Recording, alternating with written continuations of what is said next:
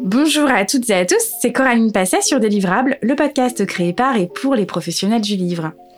Il y a deux semaines, je donnais la parole à Thibaut Focard du studio Le Son de l'encre. Thibaut est à la technique sur chaque épisode délivrable depuis quelques mois.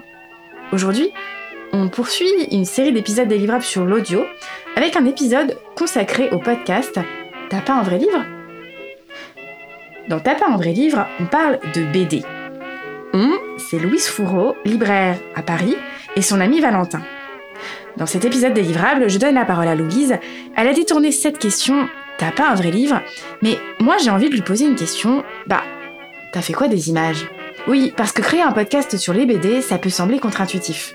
Dans cet épisode, on parle du choix d'avoir lancé un podcast sur la BD, avec T'as pas un vrai livre, des questions qui se sont posées, de prescription, de la différence du rôle de prescripteur entre libraire et podcasteur, et évidemment, en ce dernier jeudi de janvier, on parle du festival d'Angoulême. Mais je ne vous en dis pas plus. Belle écoute Bonjour Louise. Bonjour Coraline. Merci de me rejoindre sur le podcast Délivrable aujourd'hui. Avec plaisir, merci de m'inviter. Bah, et puis dans la librairie donc, euh, où tu travailles, la Caverne des BD. Euh, donc tu es libraire à la Caverne des BD, à Paris, boulevard euh, Diderot, à deux pas de Diderot. Donc pour ceux qui connaissent pas très bien Paris, pas très loin de Bastille, dans l'Est parisien. Mais tu n'es pas seulement libraire. Entre autres choses, tu as créé le podcast T'as pas un vrai livre avec Valentin, un ami qui exerce dans l'animation et intervient en milieu scolaire sur des sujets de société, harcèlement, écologie. D'où elle t'est venue cette idée de podcast? Depuis longtemps, je voulais faire un podcast. Je trouvais que c'était un média qui était intéressant parce que j'aimais beaucoup écouter des informations et en même temps, des fois, je voulais juste pas lire de livres. Et je trouvais ça chouette d'avoir un média où tu regardes pas de vidéos, où t'es pas sur tes écrans. Et euh, donc, je m'étais dit, ah, un podcast trop chouette. En plus, moi, qu'est-ce que je fais? Je suis libraire et il n'y a pas beaucoup de podcasts BD comme moi j'aime, c'est-à-dire des conversations assez euh, détentes où vraiment tu papotes un peu comme euh, Deux heures de perdu, donc le podcast euh, cinéma. C'est un peu ma référence où je trouvais que c'était vraiment chouette d'avoir juste des copains qui discutent autour d'une thématique et que ça te fasse un bruit de fond un peu. Donc euh, voilà, là je me suis dit qu'il fallait faire le podcast et tout le monde me disait que ça serait trop chronophage, que ça serait trop compliqué, que j'avais pas la technique, que je savais rien faire. Et je m'étais dit, bon, bah après, dans ces cas-là, on fait rien, mais je pense que tu es d'accord avec moi mm. sur ce point. Donc voilà, donc le podcast est né. en fait, j'ai rencontré Valentin, je me suis dit, ah, il a une énergie très communicative, mhm. euh, il explique bien les histoires, il est très drôle. Et je me suis dit, moi, toute seule, je pense que j'y arriverais pas. Et ensemble, bah, ça pouvait faire une sorte d'alchimie intéressante. Donc euh, voilà, ça a fait taper un vrai livre en podcast. Et pourquoi sur la BD Parce que bien sûr, tu es libraire BD, mais ça aurait pu être sur d'autres sujets, des sujets autour de livres plus globaux. Pourquoi sur la BD en particulier? Parce que, mine de rien, dans les médias, on parle moins de la bande dessinée, il y a quand même moins de, de place qui est faite à, la BD.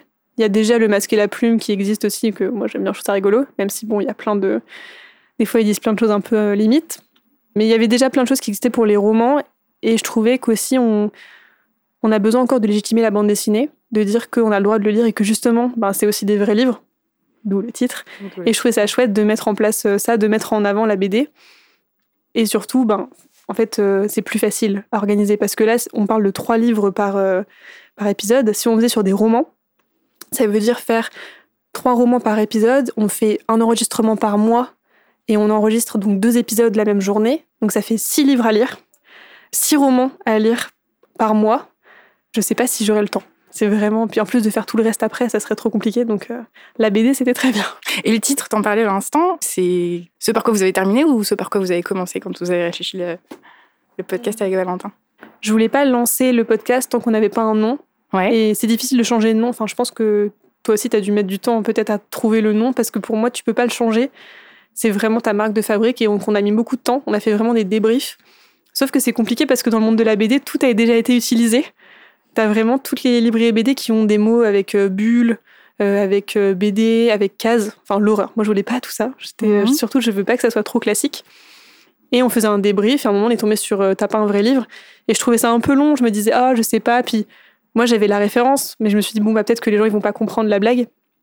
Encore aujourd'hui, on m'a dit en librairie, oui, elle lit pas de vrais livres, ma gamine. Et j'étais, ah, bon.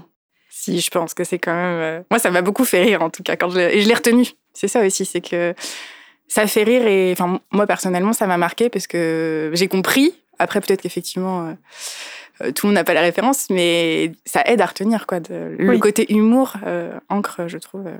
Bon, ça va, dans les esprits.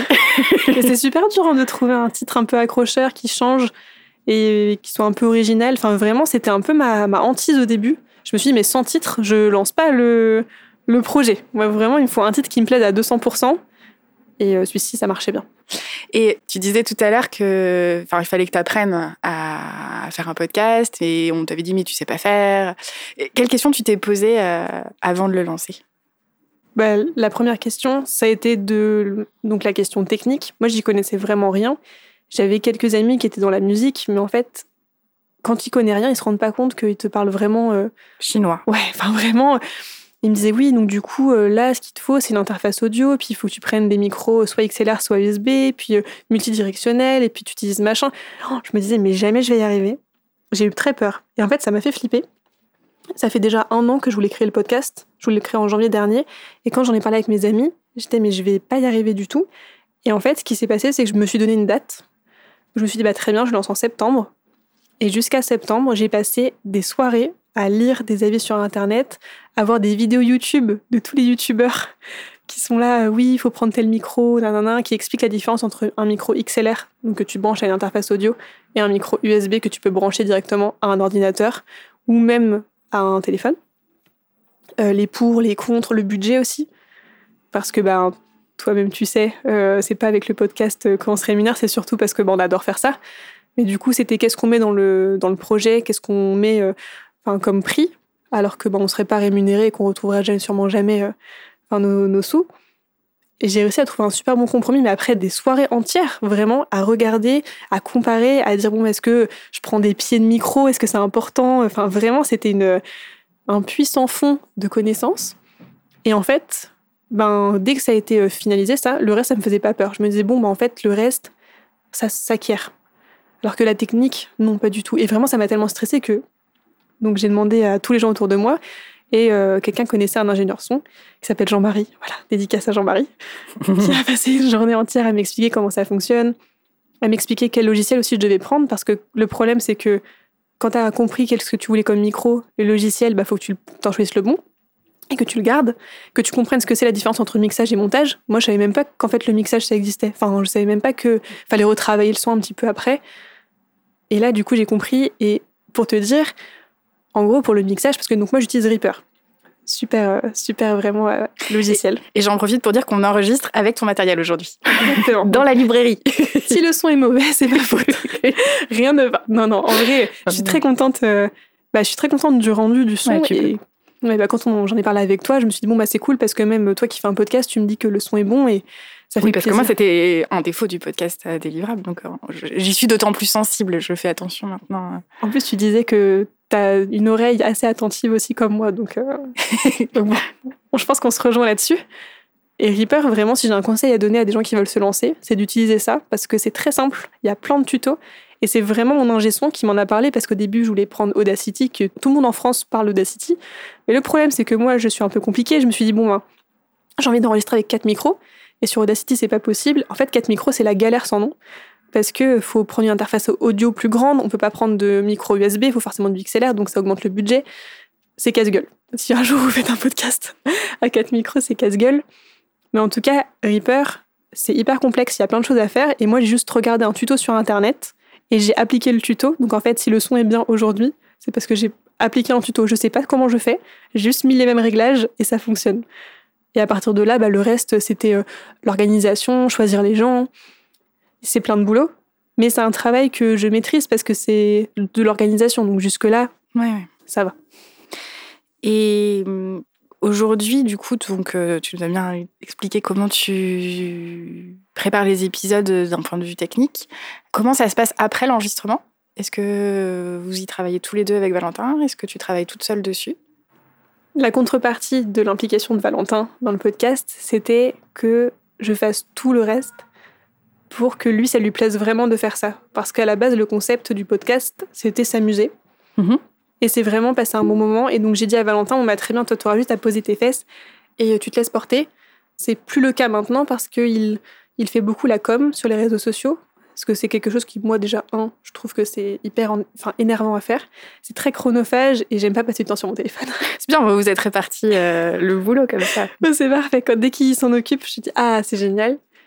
Et par contre, je m'occupe de tout ce qui est mixage, montage, et euh, j'aimerais bien faire des, plus de choses, faire des bêtisiers, faire des montages vidéo.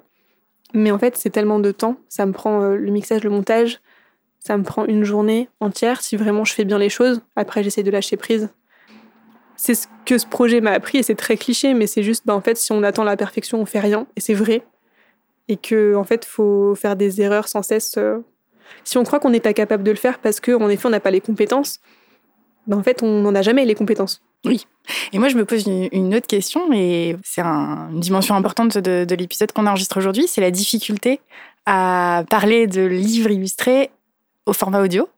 Est-ce que c'est quelque chose qui t'a posé problème, que tu as questionné quand tu as lancé le podcast, ou finalement c'est, c'est moi qui me pose une question qui n'est pas très euh, intéressante? Voilà, tu peux le dire.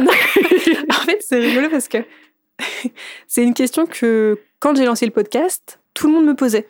Il me disait, mais t'es sûr, un podcast BD Mais en fait, pourtant, la BD, il faut voir les images, ça n'a pas grand intérêt. Et moi, je m'étais même pas posé la question parce que je me suis dit, bah, en fait, euh, c'est pas grave de pas voir les images pour moi parce que le fait d'écouter le podcast, t'imagines quelque chose. Donc, par exemple, euh, on en a un peu parlé, mais euh, si on parle d'une BD très euh, originale qui s'appelle La couleur des choses avec plein de petits points de graphisme, etc.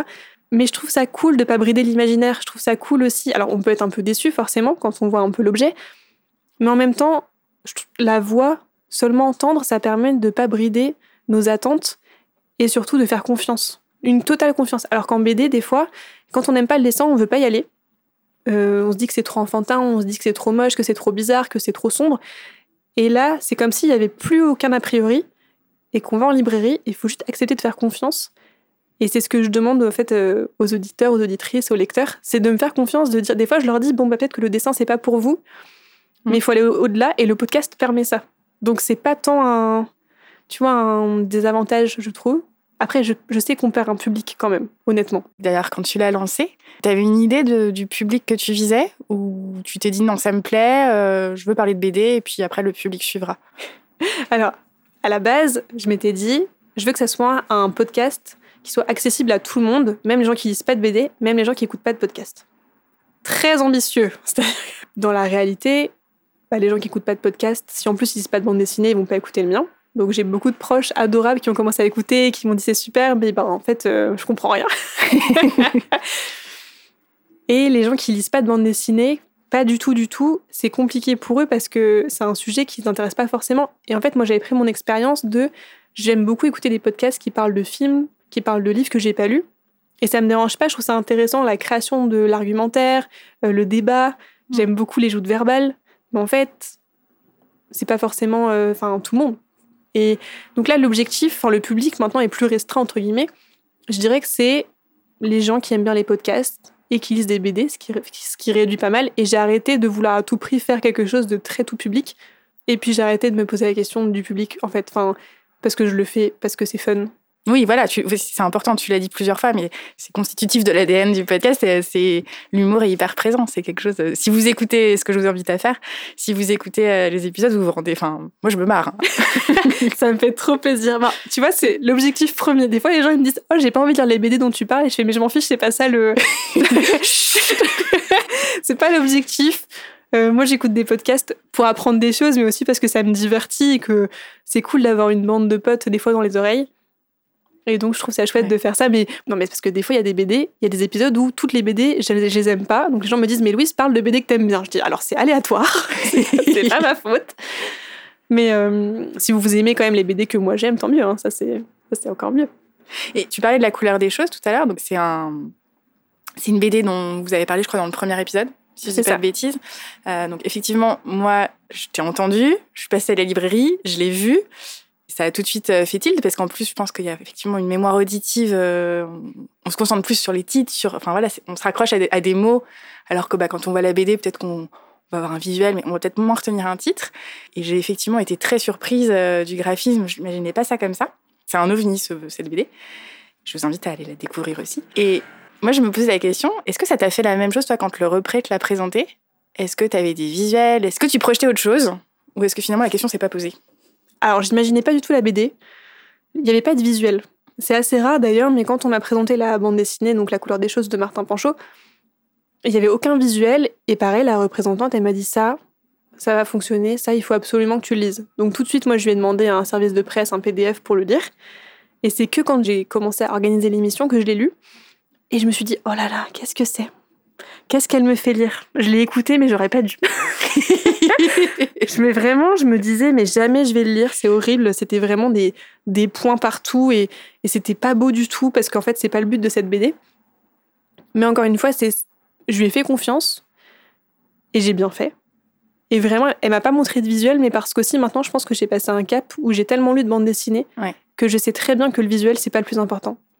Qu'en fait, ça aussi, c'est important. Bah, surtout que, en fait, quand si t'écoutes les autres épisodes aussi, et si vous écoutez, vous verrez que, en tout cas, personnellement, je parle quasiment pas des visuels. Mmh. Parce que c'est pas que c'est pas le plus important pour moi, mais je trouve que pendant longtemps, on a abandonné, en fait, le scénario au profit du visuel dans la BD. Et que ce que je trouve vraiment intéressant, moi, c'est de questionner le fond, c'est de questionner où l'auteur veut nous emmener, la morale, euh, le chemin, en fait. Alors que, par exemple, euh, Valentin, lui, en fait, comment il fait pour parler du visuel il fait beaucoup d'onomatopées, il fait vachement de et là ça fait boum et là ça fait paf et puis il décrit les scènes, il décrit les vraiment les cases une à une parfois. C'est comme ça que lui il arrive à pallier ce manque de mmh. visuel pendant le podcast alors que moi vraiment je m'en fiche.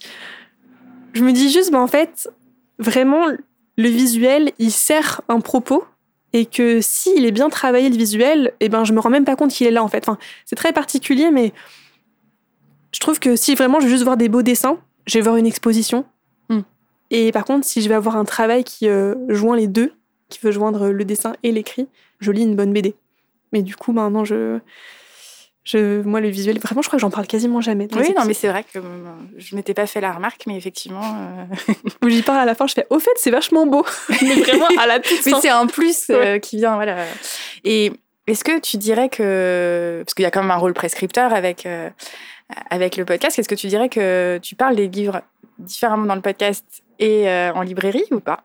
La grande différence, c'est que j'ai une, bah, une, totale liberté dans le podcast que j'ai pas forcément en librairie parce que en librairie, il y a deux choses. Déjà, un, les gens sont pas forcément consentants pour que des fois je leur parle d'une BD qu'ils n'ont pas du tout envie d'acheter. Bien sûr. C'est-à-dire que si vraiment euh, quelqu'un arrive me dit bon bah je voudrais une BD historique et que je lui montre euh, une BD de fantasy, ça ne marche pas. Voilà, spoiler alerte, ça ne fonctionne pas. Et le podcast c'est cool parce que des fois c'est des BD où je vois pas le public. J'ai beaucoup aimé, mais c'est compliqué à conseiller parce que on sait pas trop pourquoi on a aimé. Dans le deuxième épisode du podcast, je parle d'une BD qui s'appelle Roxane vend ses culottes, qui est très particulière, qui est un peu foutraque, euh, qui va dans tous les sens. Le personnage est assez détestable. À conseiller, c'est compliqué, mais j'étais contente de pouvoir en parler dans le podcast pour ça. Et surtout, dans la vraie vie, si on me demande pas mon avis, je le donne pas en négatif. Si on me le demande pas, euh, je donne en positif parce que ça me fait plaisir de partager du positif. Mais je donne pas en négatif parce que bah, déjà, je trouve que ça sert à rien. Quand on demande pas l'avis de quelqu'un, euh, partager sa haine, ça ne sert à rien. Non, mais ça peut être négatif sans, être de la... sans être de la haine quand même. Non, mais oui. Ça veut pas dire partager en tout cas. Euh, un avis qui va rien apporter à la personne, oui. Euh, enfin, je trouve quand mhm. c'est-à-dire que si vraiment dans la rue quelqu'un est bien habillé, je lui dis. S'il est mal, enfin si je trouve qu'il est mal habillé, je vais pas lui dire. Et dans le podcast, bah je m'octroie cette liberté de m'amuser un peu en disant quand j'ai pas aimé une BD. C'est cathartique en fait. Euh, tu peux pas le faire en librairie, donc donc je l'ai fait dans le podcast. non, alors bah des fois il y a des dans le podcast il y a vraiment des épisodes où on s'amuse à vraiment euh, sortir mille arguments pour dire qu'une BD nous a pas plu. Mais souvent, j'essaye quand même que ça soit argumenté parce que ça m'intéresse pas non plus. Euh, oui, j'ai pas aimé pour j'ai pas aimé. Non, euh, d'ailleurs, c'est rare. En fait, oui, bah, c'est effectivement. Souvent, c'est parce qu'il y a. Souvent, c'est un problème de scénario d'ailleurs. ah ouais, non, mais c'est intéressant que tu. Mais sinon, dans mon... je suis très libre dans mon travail. À la librairie, j'ai la chance d'avoir un... un patron qui me laisse une liberté totale dans les propos, dans les mots, dans le vocabulaire, ce que tu veux. Ce qui fait qu'il y a une ambiance très amicale et en fait, je me permets de quasiment tout dire. Mais euh, par contre, bah, des fois, il y a des BD, j'en parle moins parce que je vois bien qu'il n'y a pas le public. Ah ouais, non, mais... Et c'est intéressant parce que, bon, je te posais la question, mais j'avais un petit avis aussi euh, sur le sujet, parce que je t'ai entendu en parler euh, de la couleur des choses. Donc, ce qui s'est passé, c'est que je l'ai entendu, j'avais écouté le podcast peu de temps avant, je suis passée à la librairie, j'ai vu le bouquin, et en train de le conseiller à quelqu'un à côté. La mise en abîme. Et, et en fait, le combo de tout ça, fait, je, je, me suis dit, mais en fait, cette BD, c'est un mélange entre Fab Caro et South Park et t'as dû dire en plus un truc un peu dans le style et j'ai tout de suite vu à qui je pouvais l'offrir donc là, là j'ai voilà c'est Ouais, t'es une bonne libraire, quoi. Arrête. Mais d'ailleurs, oui, tu m'as dit que tu l'avais offert et que ça avait surpris. Ah bah oui, ça a surpris. euh, c'est- mais c'est surprenant. Enfin, moi, j'ai jamais vu une BD euh, comme ça. Par rapport à la, à la parution, vous en parlez quand des BD Est-ce qu'il y a une règle ou est-ce que ça dépend? Alors, il n'y a pas vraiment de règle sur le choix des BD, si ce n'est ne pas choisir le même éditeur. Donc, une émission va pas prendre deux fois Casterman, parce que Mhm. ça n'a pas de sens. Vous essayez de varier, ouais. Essayer de pas prendre le même genre de BD, donc pas deux fois de la SF ou, euh, je sais pas, deux fois de l'historique. Et en plus de ça, prendre des choses récentes. J'essaye aussi qu'il y ait des autrices, qu'il y ait des auteurs.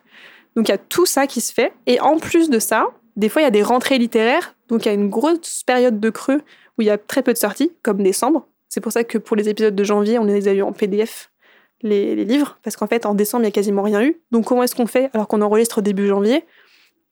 On demande des livres en PDF qui sont pas encore sortis. Et la plupart du temps, c'est plutôt des BD qui sont déjà sortis. Mais en fait, il faut qu'on arrive à jongler avec qu'est-ce qui va sortir, quand est-ce que ça sort, quand est-ce qu'on sort l'épisode. C'est assez complexe en vrai de jongler un petit peu avec ça. Dans le dernier épisode du podcast, on devait parler d'une BD qui s'appelle Madone et Putain, euh, que j'avais repérée, qui est de Nina Antico. Et j'aime beaucoup cette autrice. J'avais repéré et je m'étais dit, oh, trop chouette, euh, on va parler de ça. Donc, euh, je demande le PDF à l'éditeur qui me l'envoie gentiment. on commence tous à le lire. Euh, les, donc, les deux chroniqueurs, Valentin et moi. Et mes deux chroniqueurs et Valentin me disent, Louise, c'est incompréhensible. Alors, moi, je me dis, mais ils sont gogol. Euh, vraiment, ils pas. J'avais pas encore commencé à le lire. Ah oui, d'accord, tu t'es dit ça avant. Et je me suis dit, ils sont gogol. euh, Comment ça, vous comprenez rien? Et le, la veille, je commence à le lire. Je lis 10 pages. Oh, je me dis, mais je comprends rien du tout. et heureusement, en fait, l'éditeur m'avait envoyé d'autres PDF et on a changé au dernier moment. Et euh, Vous avez changé de BD. on a changé de BD au dernier moment parce que là, en fait, ça aurait pas été intéressant. Il y aurait eu un consensus euh, directement sur le fait qu'on n'aimait pas la BD. Donc il y a tout ça, en fait, les choix de bande dessinée. C'est est-ce que ça va être intéressant d'en parler, mine de rien? Est-ce que les avis vont être divergents? Est-ce que c'est sorti? Parce que sortir un épisode alors que la BD est pas sortie, je me dis les gens ils peuvent pas aller voir en librairie. Ouais. Donc c'est dommage. Il faut un peu jongler avec les dates et avec euh, tous ces éléments-là. Mais sinon, non, ça. hum, J'essaye de faire quand même des BD qui sont sorties, tout simplement parce qu'elles sont plus faciles à fournir à mes chroniqueurs et à Valentin. Ouais, aussi, ouais. En fait, c'est tout simple. C'est une question d'organisation. C'est plus simple parce que des fois, les éditeurs répondent pas, on voit pas les PDF. Puis c'est moins agréable de lire en PDF. Moi, j'aime pas trop. Souvent, les BD que je lis en PDF, je les aime moins que celles que j'ai en physique. ça, ça doit poser effectivement des questions par rapport aux nouveautés, par rapport euh, à la quantité d'ouvrages que vous recevez. La sélection ne doit pas être facile. Tu as aussi été libraire euh, dans d'autres librairies que cette librairie BD, en librairie généraliste. Est-ce que tu dirais que la pression de lire, elle est aussi présente en librairie BD, euh, moins présente euh, Elle est présente, mais beaucoup moins. Ça a été un, un soulagement quand je suis passée d'une librairie généraliste à une librairie BD. Parce que déjà, il y a moins ce besoin d'avoir de la nouveauté. En fait, les clients, ils vont nous demander, bon, bah, très bien, je veux un nouveau livre, mais c'est un nouveau livre pour lui. C'est un livre qu'il connaît pas. Alors que en roman, vu qu'il y a plus de presse, c'est ce que je disais aussi, vu qu'il y a plus de médias qui parlent des romans, il y a une pression plus forte d'être toujours à l'affût de ce qui vient de sortir, d'être à la mode, d'avoir les dernières nouveautés. En librairie BD, je peux sortir une BD de Derrière les fagots que personne connaît, euh, qui est sortie il y a 10 ans. Si la personne, elle le connaît pas, elle s'en fiche que ça soit sorti il y a un mois ou deux. Donc en fait, tu as beaucoup moins de pression grâce à ça. Mhm. Aussi parce que, bah, mine de rien, lire une BD, c'est beaucoup plus rapide. Ah, ça, on va pas se mentir. Donc tu peux en lire beaucoup plus d'un coup. Et aussi parce que des fois, vu que c'est un médium qui est un peu pour eux, il y, a, bah, y a des films qui ont été adaptés en bande dessinée, il y a des romans qui ont été adaptés en bande dessinée, etc. Et ben en fait, des fois, t'as pas besoin de lire la BD. Par exemple, tu as lu le roman, donc tu peux le conseiller. Enfin, tu peux jongler avec ça, ce qui fait que par exemple, bah là en ce moment, je lis très peu de BD. Je lis euh, beaucoup de fonds, donc des BD qui sont sortis il y a longtemps, mais très peu de nouveautés. Mais personne s'en rend compte parce qu'en fait, euh, vous dites que je suis vraiment euh, pas une bonne libraire. mais personne s'en rend compte parce que c'est pas grave, je conseille les, les vieilles, en fait, les vieilles BD. Et c'est un vrai soulagement parce que sinon, je rentrais chez moi le soir, je, si je lisais pas, je me disais, oh la vache, je suis vraiment pas une bonne, euh, une bonne personne, une bonne libraire parce que je lis pas. Et que moi, on m'avait dit à l'école, euh, faut lire environ trois romans par semaine pour s'en sortir euh, dans les nouveautés. Pour s'en sortir, hein, pour pas couler en fait, parce que Mhm. sinon tu peux pas. euh, de toute façon, avec plus de 500 livres sur la rentrée littéraire, Ouais. euh, le- tu décèdes. Puis on en a un peu parlé, je sais que toi aussi, il y avait ce poids de, de lire. Et puis les- quand les gens arrivent, vous l'avez lu et qu'on dit non, oh, le, le mal de cœur, quoi. J'ai des très bons clients qui viennent toutes les semaines et je les adore. Mais par contre, Du coup, ils viennent tous les samedis et tous les vendredis soirs, je me dis oh, vite, faut que je trouve 3-4 BD parce qu'en plus, c'est des monstres de lecture et 3-4 BD à leur mettre dans les mains parce que sinon ils sont tout tristes quoi. Ouais, ça doit être un peu challengeant ça, de, de se dire il euh, faut que je leur trouve de nouvelles idées, euh, si possible qu'ils connaissent pas, qui vont leur plaire. En plus, des fois, je prends donc 3-4 BD. Si j'en lis deux qui sont nuls, enfin que moi je trouve nuls, je me dis ah merde, je peux pas les conseiller celles-là. Bon bah, ça fait deux en moins, j'ai perdu du temps. Et d'ailleurs, ça me fait penser, on n'a pas trop parlé des invités que tu reçois euh, sur le podcast, mais il y a des lecteurs et des lecteurs fidèles de la librairie. Est-ce que tu veux nous dire deux mots de la façon dont, tu sélectionnes les personnes qui interviennent? Il s'avère que dans la vie, dans le monde, il y a des gens incroyables. Et il y en a, ce sont des clients qui sont devenus après euh, des copains, des amis, hmm. et qui parlent très bien, qui ont, avec qui on a vraiment des débats et où on discute BD en librairie. Et je me suis dit, mais eux, c'est exactement euh, ce qu'il me faut pour le podcast, donc je les invite. Et c'est vrai que là, par exemple, euh, je crois que j'ai dû inviter trois ou quatre clients à venir papoter, et des amis libraires aussi, parce que j'essaye d'avoir souvent un libraire ou un illustrateur et après quelqu'un qui est hors du monde du livre parce que c'est toujours intéressant d'avoir son avis. D'ailleurs, c'est rigolo parce que souvent, c'est des avis assez divergents des miens. parce qu'ils réfléchissent pas pareil. Par exemple, eux, ils se posent pas la question est-ce qu'ils vont le conseiller? En fait, mm. eux, ils vont se demander est-ce que j'ai aimé? Alors que nous, les libraires, on va être là ah, pour quel public À qui on le conseille? Du coup, c'est intéressant d'avoir un, un, prisme différent qui est pas biaisé par ça. Parce que, n'empêche, quand euh, moi je lis une BD, c'est très rare que je la lise que pour le plaisir. Hmm. C'est quasiment jamais d'ailleurs. Et je me dis toujours, ok, à qui je le conseille, quel genre c'est, euh, quel public. Et en fait, ça, ça biaise un peu aussi ta lecture. Et cette casquette, t'arrives à l'enlever dans le podcast ou c'est quand même compliqué? De libraire, tu veux dire? Ouais. Je pense que je l'enlève à partir du moment où je critique euh, la BD que j'ai pas aimée sans Oui, ce que tu t'autorises pas à faire forcément euh, face à un client, ouais. Oui, en fait, c'est marrant que, que, tu dis ça parce que je l'enlève dans le podcast. En fait, si la BD m'a plu, je m'en fiche à qui ça va plaire. Euh, là, par exemple, j'ai vachement aimé une BD qui s'appelle Mademoiselle Sophie, qui donc l'épisode n'est pas encore sorti, mais euh, c'est une BD de Zabu et euh, Hippolyte chez Dargo. Et un de mes chroniqueurs me dit mais c'est pour qui? C'est quel public? Et moi je dis mais on s'en fout. tu me saoules. C'est super. Pourquoi tu me prends la tête? Alors que lui il n'est pas libraire et que moi je devrais poser cette question, mais j'étais c'est cathartique, ce que tu disais tout à l'heure. Il y a un lâcher prise aussi. Euh. Ouais, et puis ça me fait penser euh, aux réflexions aussi sur le livre jeunesse où il y a deux politiques. Il y a les éditeurs qui euh, veulent rappeler pour quelle tranche d'âge c'est, et puis d'autres qui, au contraire, se disent que bah, c'est la liberté aussi des parents, des enfants. De... Je râle d'ailleurs dans cet épisode. Quand il sortira, je râle. Je, fais, je crois que je m'énerve en disant Oui, pourquoi tu veux te justifier du fait que tu lises la littérature un peu un peu plus jeune, qu'est-ce que ça veut dire? Et c'est vrai que ça m'énerve quand on me demande, mais c'est pas de la jeunesse? Je vais faire un autre podcast qui s'appellera, mais c'est pas de la jeunesse parce que qu'est-ce que ça peut vous faire, quoi que ça soit de la jeunesse ou pas? De dire qu'en tant que le bouquin il est bien. Euh, non, mais... Si ce n'est qu'ils vont peut-être plus facilement le trouver, c'est peut-être ça, mais une fois qu'ils sont en train de te parler à. Oui, oui, non, mais c'est sûr. Non, mais on met les choses dans des non mais on met les choses dans des cases de toute façon euh, c'est ouais. oui c'est ok ça veut juste dire que c'est accessible à un public plus jeune mais donc c'est juste à partir d'eux Or, euh, toi, si tu as 36, 40, 50 ans, euh, tu peux le lire sans problème. C'est exactement ce que disent les, éditeurs des éditions pour penser, que ce sont des ouvrages. Euh, ils ne revendiquent pas leur qualité d'éditeur jeunesse, parce que justement, ça les enferme, en fait, leur catalogue. Et puis on a tellement dit que la littérature jeunesse, souvent par exemple, quand il y a un bouquin qui est pas bien, le nombre de fois où on entend des gens dire bah oui mais c'est parce que c'est pour les enfants, sous-entendu, c'est plus facile, c'est moins compliqué. Euh. C'est pas de bonne qualité, donc c'est pour les, enfants. Complètement débile. Un, bon, un bon livre jeunesse, en fait, euh, il plaira à tout le monde et à tous les âges. Oui, non, mais c'est sûr. Et je ne peux pas finir cet épisode sans parler du festival d'Angoulême parce qu'on est en plein dedans. Ça t'évoque quoi ce dernier week-end de janvier? Déjà une grosse déception parce que je n'y vais pas cette année.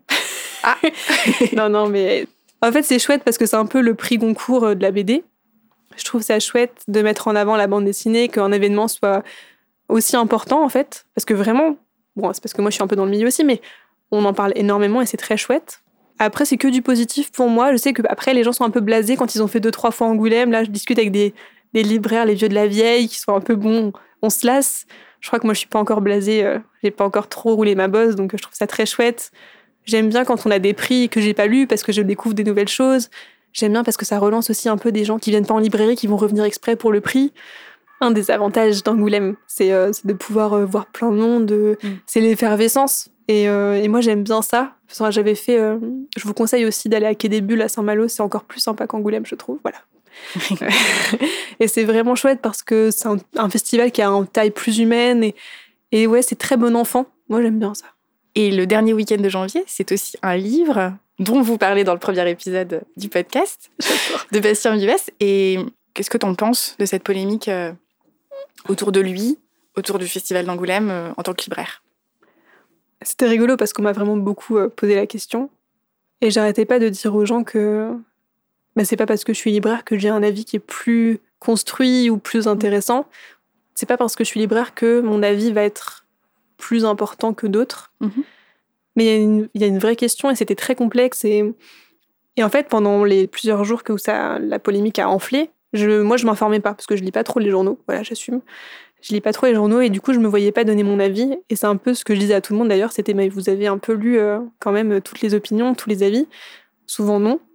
Après, moi, mon, mon avis, il est assez net. C'est-à-dire que est-ce que on a le droit de dessiner euh, des actes pédopornographiques Mais en fait, c'est illégal? Donc, il n'y a pas débat. Quand bien même, si on veut questionner la loi en termes de liberté d'expression, je pense que la liberté d'expression, on- en effet, si on veut tout dire, et si on peut tout dire, faut que ça soit indissociable de la remise en question et de la critique, et de l'autocritique. C'est que euh, ça va dans les deux sens, en fait. Si on veut pouvoir tout dire, faut aussi accepter, en retour, d'écouter euh, les, avis contraires, d'écouter les victimes d'inceste, euh, les victimes de viol, euh, d'écouter aussi les personnes concernées. Ce que pendant, euh, pendant plusieurs mois, voire même plusieurs années, Bastien Vives n'a pas fait, et donc qui a fait enfler la colère de tout le monde. Est-ce qu'Angoulême a eu raison de mettre en avant, enfin de vouloir mettre en avant un auteur problématique, euh, un homme en plus, et donc d'avoir une sorte de position très réactionnaire Et Surtout après l'année dernière, où qui, ça vient effectivement. ça peut donner l'impression de revenir en arrière. C'est ça. euh, Puis dans ça, un ça milieu qui est quand même à la base euh, très sexiste, Mm. un boys club un peu. Enfin, ça a été longtemps rare d'avoir des autrices femmes, longtemps rare d'avoir des héroïnes femmes qui soient pas toutes nues. Ouais. Euh, je pense qu'ils ont pas fait un bon choix. Après, moi, je, je suis team la paix dans le monde, le, le peace. Oui, t'as un petit côté bisounours quand un même. peu, un peu. Donc ça, ça m'a fait. J'ai eu beaucoup de mal avec le- la déferlance de haine des deux côtés, en fait. C'est vrai que quand j'ai vu euh, ce qui a été dit de la part de Bastien Vives sur des autrices, ça m'a fait beaucoup de mal. Et quand euh, j'ai entendu euh, des, des, enfin, des personnes dire beaucoup de mal de Bastien Vives, juste pour déferler en fait un peu de la haine, mais ce qui est normal, il y a la colère, ça m'a fait du mal. Mais bon, la conclusion, c'est que bah, c'est illégal. Et Angoulême a eu tort. Et en plus, ils se sont dépatouillés euh, n'importe comment. Mais bon, cette année, peut-être que le Grand Prix, ça sera Catherine Meurice ou euh, Alison Bechdel, une femme, ou peut-être Riyad Satouf, qui n'en a pas besoin, mais bon. J'espère que ça sera Alison Bechdel, ça me ferait plaisir. C'est euh, en plus une autrice euh, féministe aussi, et, euh, ça ferait du bien, je pense. Mais Ouais. ça serait un bon mea culpa de la part d'Angoulême. ouais, non, mais c'est sûr. Et ça me fait penser, c'est un sujet dont j'ai déjà parlé dans un précédent épisode. Je crois que c'était à Bergerac avec Baptiste, à la colline livre. Je reviens sur ton rôle de libraire. Et je suis pas tout à fait d'accord avec ça quand tu dis que ton retour est, est pas plus important qu'un autre d'un point de vue euh, prescription. Donc là, le, le sujet qu'on évoquait avec Baptiste, c'était, euh, en l'occurrence, on parlait d'historiciser le mal, on parlait euh, de la traduction d'Hitler euh, chez Fayard, enfin d'Hitler de Mein Kampf. Ouais. Est-ce que tu as un avis sur des ouvrages qui pourraient être problématiques si on te les demande? C'est vrai que c'est intéressant ce que tu dis. C'est vrai qu'en fait, si, enfin, mon avis en tout cas a un impact, forcément, puisque c'est vrai que ça dépend de ce que je conseille aux gens. Donc euh, oui, je suis prescriptrice d'œuvres, donc forcément, il y, a- un impact. Pendant longtemps, moi, dans mes études, on m'a dit Louise, vraiment, tu vends ce qui se vend. Pour défendre après ce que tu apprécies. Donc pendant longtemps, on avait l'argument de Zemmour. Est-ce qu'on va euh, mettre un livre de Zemmour dans sa librairie? Oui. Moi, je pense que oui. Est-ce que pour autant, faut le mettre en avant? Non. Moi, je pense que dans ma librairie, je le ferai pas. Et c'est exactement l'argument, par exemple, d'Angoulême, euh, par rapport à Vives. C'est euh, est-ce qu'il faut arrêter euh, de vendre Vives? Non. Est-ce qu'il faut le mettre en avant? Ben, si on n'est pas d'accord, non, on le met pas en avant. Et du coup, dans la librairie, par exemple, il y a des BD que moi, j'apprécie pas forcément. Après, il y a très peu de BD problématiques vraiment, si ce n'est du coup Vives.